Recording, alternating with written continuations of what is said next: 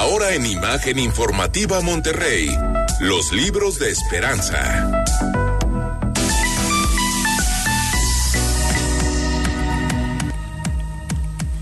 Buenas noches, Esperanza. Buen rostro del Centro Cálamo Centro Literario. ¿Cómo estás, Esperanza? Buenas noches. José Luis, buenas noches. Bien, gracias. ¿Y tú? Bien, bien, qué gusto.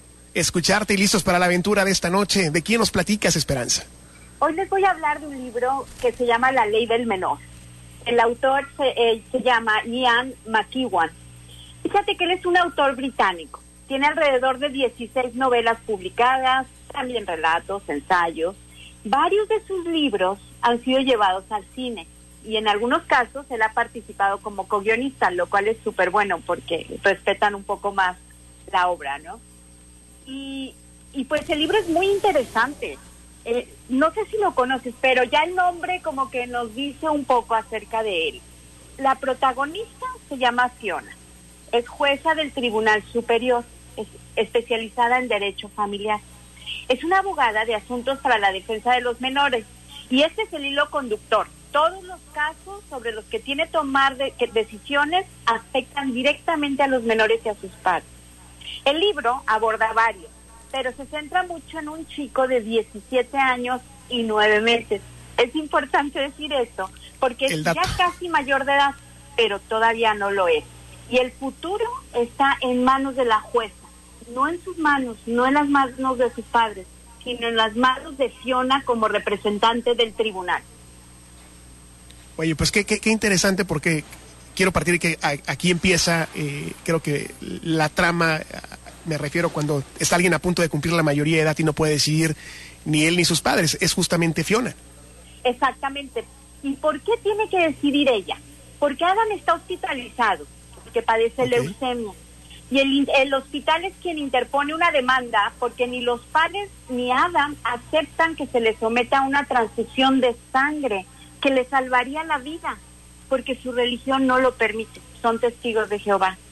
Y entonces el gran cuestionamiento es este, que Adam casi tiene los 18 años, en principio no debería de cambiar mucho en tres meses, pero pues Fiona, tiene, Fiona como sus dudas, decide visitarlo en el hospital y descubre a un chico soñador, encantador. Habla con él de poesía, cantan juntas. Y bueno, y en esta visita se forma como una opinión con respecto a la madurez de Adam. Y sobre todo, le queda claro que él entiende perfectamente lo grave de su situación, lo grave que es que estén ellos negándose a la transfusión. Después se va al juzgado y, de, y decide de acuerdo a su criterio y con esta templanza, a mí me impresiona cómo una persona puede tener esta claridad mental y decide su mejor opción o la mejor opción de cara al menor y da su veredicto.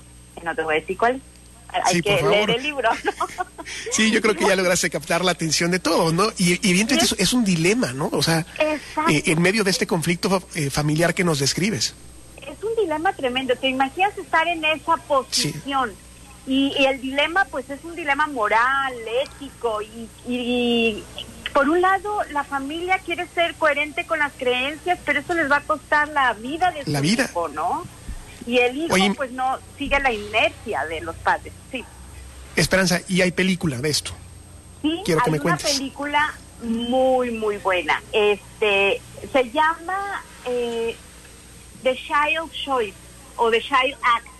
Está raro porque no la encuentras con el nombre del libro, pero bueno, es muy buena. Está con Emma Thompson y Stanley Tucci, que es excelentes las actuaciones. Y como él fue co-guionista, la verdad es un premio al esfuerzo de haber leído el libro. ¿eh? Primero hay que leerlo porque si es un libro que no te deja indiferente, o sea, te cuestiona muchas cosas. Yo los invito a que se pongan en el lugar del protagonista, que Dios no lo quiere en situaciones así, pero qué, difíciles decisiones.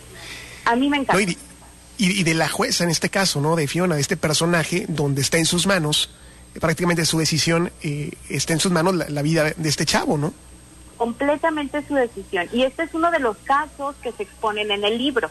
O sea, hay varios. Hay Realmente ella está tomando decisiones en muchos de los casos sobre la vida y la muerte de las cosas. Su decisión hace que alguien muera o viva eventualmente, ¿no? Entonces es es tremendo. Y, y lo interesante de todo esto es que a ella la encuentran estos casos en medio de una crisis matrimonial.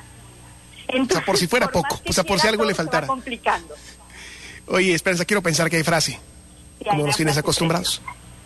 Es, o empezamos a vivir de nuevo, a vivir de verdad, o renunciamos y aceptamos la desdicha desde ahora hasta el final.